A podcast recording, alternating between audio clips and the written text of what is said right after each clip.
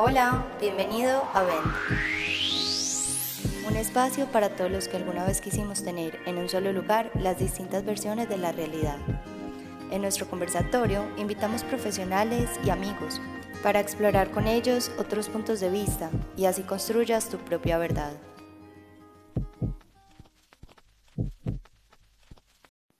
Hola, bienvenidos a nuestro segundo episodio. Cuando estaba pensando un poco sobre qué episodios quería tener en mi segunda temporada y sobre qué temas quería conversar, se me vino a la mente eh, como la necesidad de hablar un poco de romper esquemas, eh, no solamente sociales, y, y hablar de mitos y de cosas tabú, sino que también quería poner sobre la mesa la conversación de cómo romper esquemas propios, cómo romper todos esos paradigmas que tenemos en nuestra mente que a veces nos limitan a hacer otras cosas con nuestra vida. Em, y cuando estaba pensando qué persona invitar para hablar de esto, la única persona que se me vino a la mente fue Natalia Bernal. Nati es una conocida de la vida, en algún punto de nuestro camino nos encontramos y creo que su historia fue inspiración para mí en algún punto de mi camino y bueno, quise traerla acá para que sea inspiración para ustedes. Ay, Diani, muchas gracias por la invitación. Eh, nada, es un honor estar acá y bueno, te, contaré. Quiero enfocarlo hacia cómo encontré el propósito de mi vida. Entonces, todo empieza, pues mi vida siempre fue una vida muy feliz, siempre me he considerado una persona feliz, llena de ganas de hacer cosas, eh, nunca me he quedado como frenada por, por el que dirán, o sea, me gusta mucho como vivir.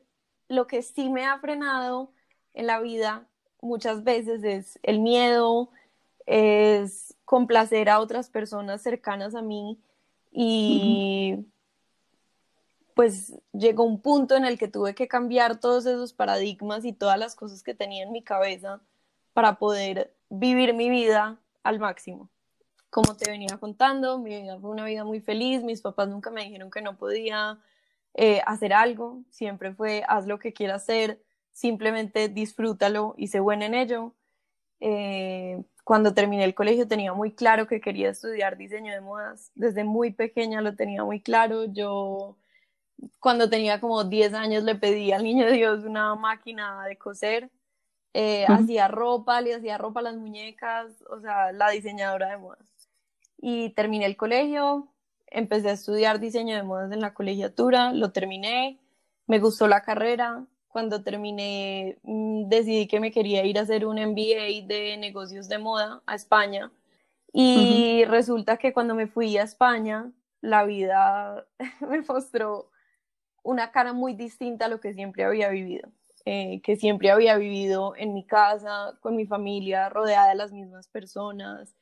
Y pues como siempre me preocupaba mucho complacer a mi familia y como estar bien con ellos, entonces irme y no tener nadie a quien complacer fue abrir una puerta para complacerme a mí misma y para darme cuenta en realidad de quién soy yo, qué quería en la vida, qué me gustaba, qué no, cómo hacer las cosas. Y era muy bonito porque era una vida demasiado simple, demasiado sencilla, pero en la que yo me sentía demasiado orgullosa de muchísimas cosas que hacía, que lograba, desde eh, sobrevivir sola, cocinarme a mí misma, mantener mi casa organizada, o sea, eran cosas muy básicas, pero que me hacían muy feliz. Em, terminé de hacer el MBA y volví a Colombia, a pesar de quererme quedar allá, la vida me volvió a traer aquí a mi casa. Y pues me choqué con una realidad demasiado distinta, me choqué con mi viejo yo, me di cuenta que a pesar de todo lo que había crecido, todavía dentro de mí existía una parte de lo que había sido y que esa parte no estaba de acuerdo con lo que ahora era. Entonces era como, era muy difícil porque era una constante pelea. Yo decía, estoy peleando yo con yo. O sea, yo me llevo la contraria a mí misma y es muy difícil porque no me gusta nada de lo que, de lo que estoy haciendo, pero no quiero cambiarlo porque entonces estoy como tratando de encajar en mi vida anterior. Eh, hice muchos cambios, fue una época, yo lo llamo una época oscura. y cuando empecé como a ver la luz, yo hablaba mucho sola, siempre he hablado mucho sola. Y en una de esas conversaciones conmigo misma, yo dije, mi, mi propósito en la vida es ayudar a las personas a que no se sientan como yo me sentí en esa época oscura, porque pues yo no sé si estaba deprimida, no sé qué pasaba en mí más allá de solo sentirme en un hueco donde nada me complacía, donde no me sentía llena y no me sentía yo, que era lo más frustrante. Y pues empecé a hacer cosas por mí. Dije, listo, si el problema, que yo lo sabía, es que no me siento yo, que no estoy conforme con lo que estoy siendo en este momento, entonces voy a empezar a hacer cosas por serlo, aunque haya gente que no le guste, que le moleste, que mil cosas. Entonces empecé, ahí fue que me animé a estudiar eh, Health Coach. Este curso es un curso de un año, eh, yo lo hice en IIN, es un instituto de nutrición integrativa en Nueva York, el curso es online. Y de verdad siento que me enseñó tanto a nivel personal y profesional que pude empezar a ser otra vez yo, que pude empezar a valerme por mí misma, que pude empezar a, a dar más pasos para llegar a donde sueño estar. Y bueno, pues eso, yo digo que a veces la vida lo sacude a uno y esas sacudidas se sienten muy mal, pero siempre te dejan en el punto en el que debes estar. Entonces, son muy necesarias. Y ese curso también me sacudió y yo estaba trabajando en Vinigreta, que es la empresa familiar. Estaba no muy contenta porque me costó muchísimo trabajar con mi familia. Me costó muchísimo porque no, no era tan claro como la separación de los espacios, entonces yo llegaba a mi casa y seguía en el trabajo, yo llegaba al trabajo y seguía en la situación familiar, entonces era complicado. Y decidí renunciar renuncié a pesar de que mi mamá siempre no lo había dejado claro. Su sueño pues era que nosotros trabajáramos en la empresa que ella construyó. Para mi papá también era súper importante que apoyáramos ese sueño, que hiciéramos mil cosas y mi hermano pues vibra con ese negocio y yo simplemente sentía que ya no encajaba ahí, por más que tuviera cosas que aportar, ya no era mi sueño, no era lo que yo quería y ¿para qué vivir el sueño de alguien más si no te hace feliz? Entonces renuncié. Inicialmente cuando renuncié no tenía ni idea de qué iba a hacer. Yo solo dije, sé que este no es mi sueño y si me quedo ahí, no voy a abrir espacio en mi vida para que lleguen otras cosas que no sé qué cosas serán, pero que algún día sabré qué son en eso que acabas de decir, Nati, me siento un poquito identificada. Yo creo que muchas veces tomamos decisiones en nuestra vida para cumplir expectativas de los demás y realmente no nos damos cuenta. O sea, realmente creemos que eso es lo que queremos, eh, creemos que esas son nuestras creencias, creemos que eso es lo que nos va a hacer feliz porque vemos que o nuestra familia o nuestra pareja o nuestros amigos eh, nos dan como esa retroalimentación positiva porque estamos haciendo lo que ellos esperan de nosotros, entonces creemos que lo que estamos haciendo está bien. Pero entonces es cuando empezamos a tener un sentimiento interno como de si todo lo que estoy haciendo se supone que es lo que debería hacer y todo esto que hago va acorde y es coherente y tiene una respuesta positiva en mi entorno social, familiar o lo que sea. Entonces yo por qué me siento tan mal, yo por qué no estoy siendo feliz, yo por qué siento que no pertenezco. Entonces eh, es como un choque entre lo que tú creías que querías hacer y lo que realmente tú quieres hacer en tu esencia. Y cuando uno se da cuenta que tiene esos choques entre lo que uno creía que quería hacer y lo que realmente uno quiere hacer, es súper complicado como uno tomar esa decisión de renunciar, ya sea a un trabajo, a una relación de pareja, a una decisión que habías tomado previamente que ya no te hace feliz o que ya no es la que es coherente con lo que tú quieres ser en el presente y en el futuro. Y me parece muy bacano cuando dices que tú renunciaste sin tener como un plan B, porque muchas veces eso es lo que nos frena.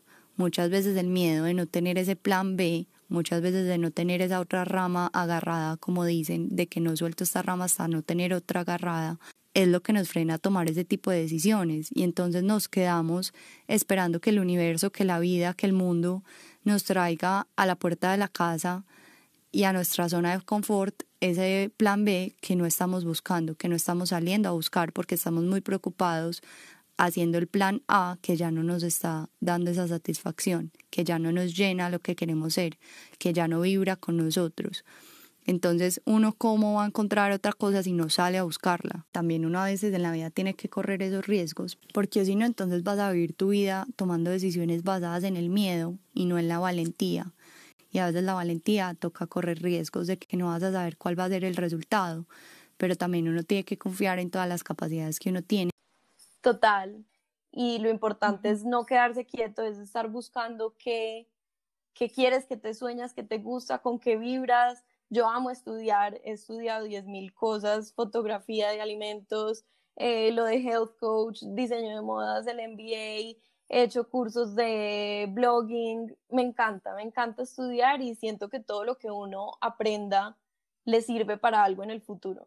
Y en realidad me siento demasiado feliz y demasiado plena y sé que estoy construyendo mi futuro para llegar al lugar donde quiero estar y lo más importante es que todos esos sueños y todos esos proyectos y cada paso que estoy dando están alineados con mi propósito de vida que definí estando como en ese punto de, de desequilibrio y de sacudida.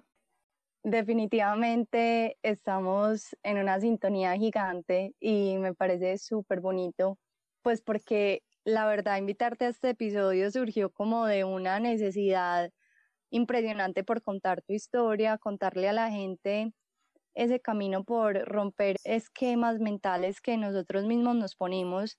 Y yo creo que hay demasiadas cosas que rescatar de tu historia, no solamente como en la parte de esos esquemas mentales y sociales y familiares que de pronto inconscientemente nos, nos ponemos nosotros mismos, sino también toda esta parte de descubrir nuestro propósito de vida. Pues mira que realmente a mí lo que más me gusta de tu historia es que yo creo que diseño de moda no se relaciona en nada con ser health coach.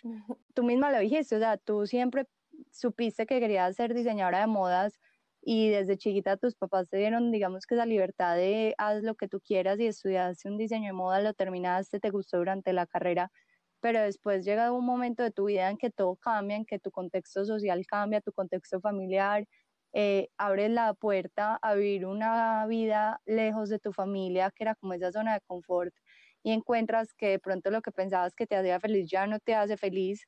Y es como adaptarse a, ese, a esa nueva versión que eras, pues como, bueno, ahora quién soy y qué es lo que quiero para mi vida. Y empezar de cero yo creo que no debe haber sido para nada fácil porque es como, como reestructurar ese rol que tú ya tenías en todo tu contexto social que se vuelve muy difícil porque, claro, cuando uno está fuera de la casa, es como que descubres quién eres, tienes todo un ambiente para ser una versión tuya que puedes estar 100% feliz con ella, pero cuando uno vuelve a la casa, es como todo el mundo conoce la Natalia de antes y no la Natalia nueva. Estoy totalmente de acuerdo con lo que dijiste, o sea, es con lo que los paradigmas son propios, o sea, la sociedad sí dice cosas, pero tú decides si las crees o no. Y estoy también súper de acuerdo, o sea, es, muy difícil volver a un lugar donde ya la gente te conoce y que espera algo distinto de ti y desencajar es, es difícil porque, porque la gente no entiende, pero finalmente nace en ti. O sea, volvemos a lo mismo, los paradigmas son tuyos. Hace algún tiempo me vi un video y, y, me puse a leer sobre el tema porque me cuestioné mucho si realmente uno sí cambiaba, si realmente uno en el transcurso de su vida sí lograba cambiar uno quién era. Personalmente creo que tu esencia no cambia, pero sí podemos cambiar muchas cosas de lo que hacemos podemos identificar muchos patrones de nuestro comportamiento, podemos identificar el origen de muchas de las cosas que hacemos y mejorarlas eh, y cambiarlas. Pero mm, en una de esas búsquedas me encontré con una teoría que es que para que exista un cambio en una persona tiene que cambiar primero su entorno. Y gracias pues como a toda esta búsqueda fue que decidí irme del país, irme de intercambio a Australia porque sentía que necesitaba cambiar algo en mí y no sabía por dónde empezar.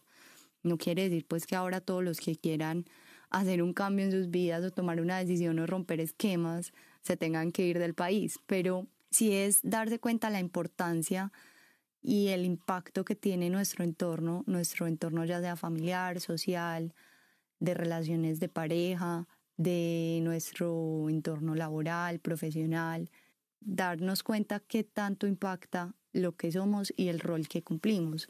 O sea, muchas veces no nos damos cuenta, pero por ejemplo, cuando nos reunimos con compañeros o con amigos del colegio, nos damos cuenta que en ese entorno social cumplimos o cumplíamos un rol que ya no es lo que nos define o ya no es lo que somos. Eh, y eso también pues está explicado por la medicina, no solamente somos genética y la información que tenemos en nuestro ADN, sino que también existe la epigenética y es todo lo que nos rodea, cómo moldea nuestra, nuestra genética y cómo nos hace, nos predispone a tener X o Y patologías o enfermedades. Y creo que eso también pasa mucho con cómo somos nosotros y la personalidad y las características y los rasgos de personalidad que tenemos.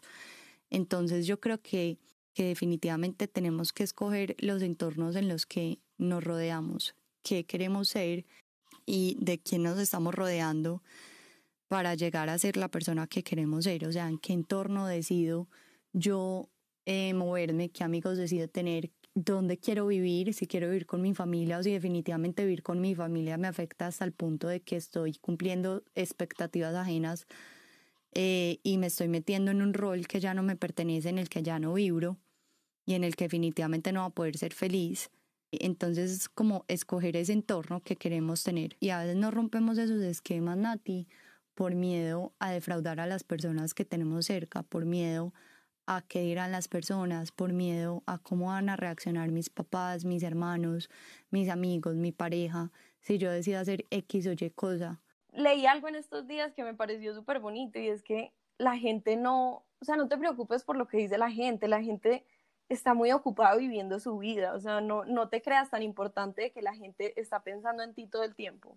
Puede que tú hagas algo y otra persona diga, ay no, eh, Natalia está loca, pero a los cinco minutos le pasa algo en su vida y se le olvidó completamente Natalia porque está en su vida, está ocupado en otras cosas. Igual, ¿quién se va a alegrar o entristecer por tu vida, por lo que haces, por lo que consigues? Tú eres el único que va a estar triste o feliz, se va a sentir satisfecho o se va a sentir estancado, frustrado, lo que sea por hacer X o Y cosa. O sea, si yo me hubiera quedado trabajando en la empresa, puede que mis papás hubieran estado súper felices porque, estaba, porque yo estaba ayudándoles a construir su sueño, pero no es mi sueño. Yo jamás iba a hacer, a sentirme plena en ese lugar. Entonces, es como atreverse a desencajar, a ser diferente, a salir de, del molde que uno mismo se crea. Porque es que finalmente uno sale y puede que la primera semana, los primeros días, meses, lo que sea, las personas no lo entiendan, pero después cuando esas personas te ven feliz, dicen, wow, siquiera lo hizo. O sea, en realidad me alegro totalmente por esta persona que logró eso.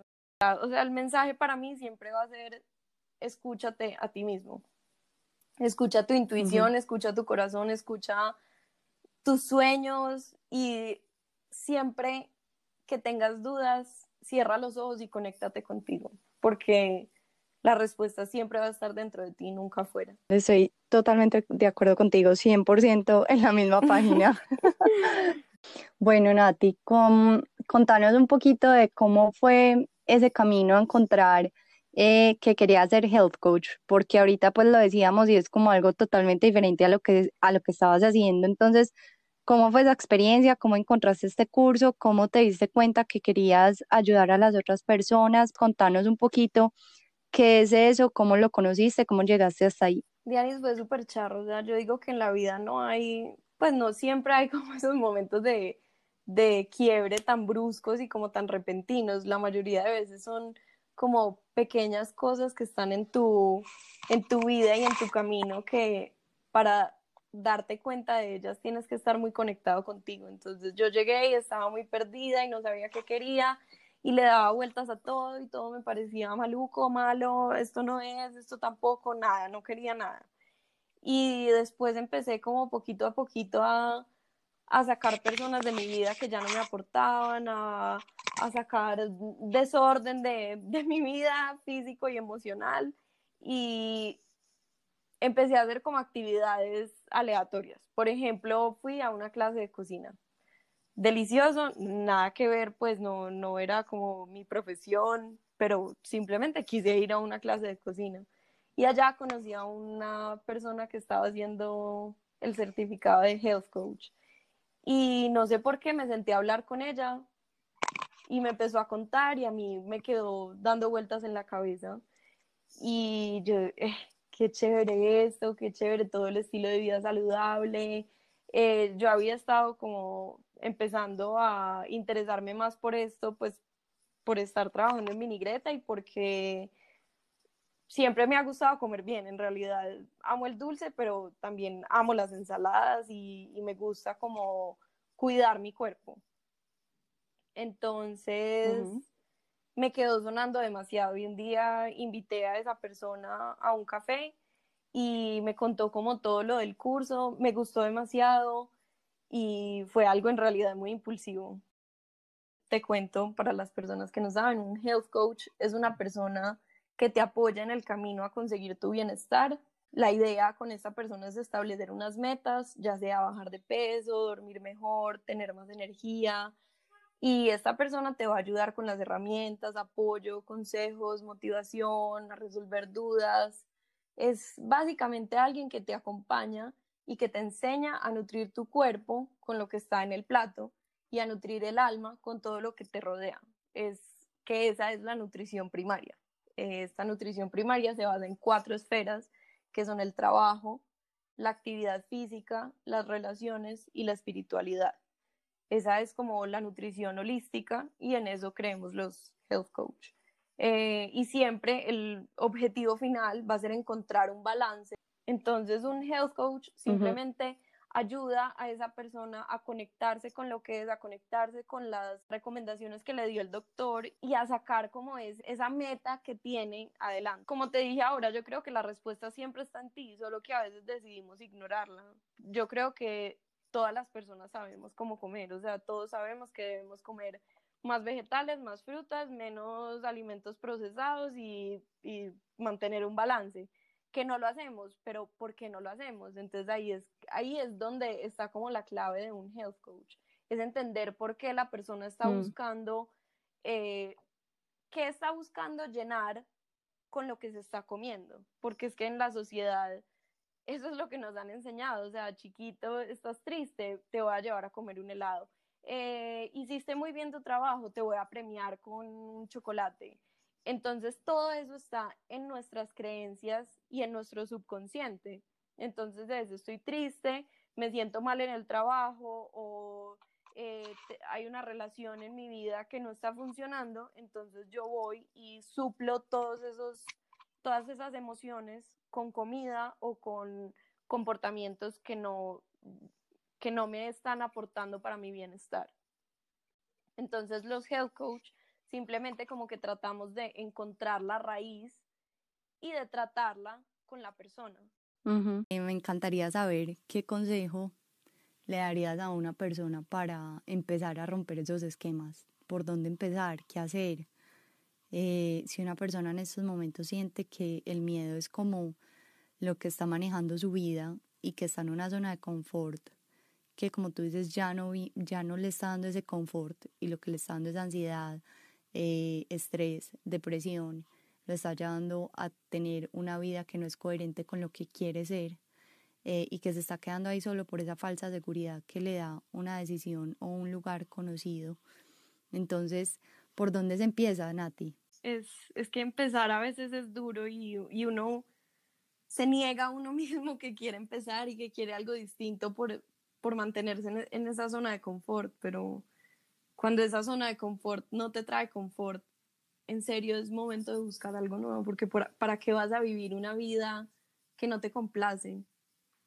O sea, la vida es demasiado linda y hay demasiadas cosas hermosas por descubrir, por hacer, por crear, como para quedarse estancado en un lugar. O sea, yo pienso que todos, todos, absolutamente todos tenemos algo increíble que aportarle al mundo.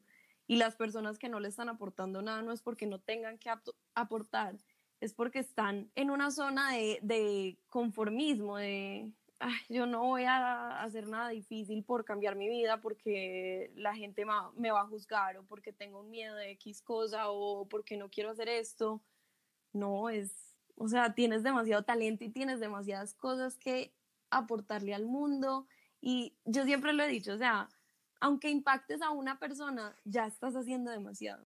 Bueno, y si tuvieras que decirle algo a, a esa Natalia que estaba en ese hueco, en esos momentos de ese proceso de adaptación cuando se devolvió a España, si pudieras como devolver el tiempo, ¿qué te hubiera gustado que te dijeran?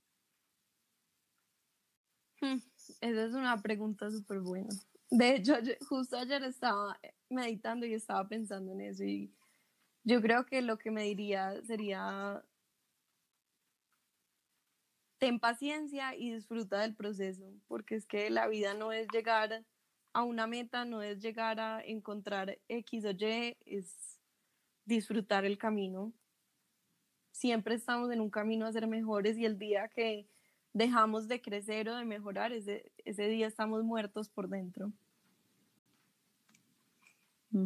Yo creo que también uno cuando confía y suelta como tantos miedos, la vida lo simplemente lo lleva donde tiene que estar. Siempre que uno se aferra a ideales o a expectativas, em, la vida se encarga de mostrarle que ese no es el camino, que hay que fluir, hay que confiar y, disfrutar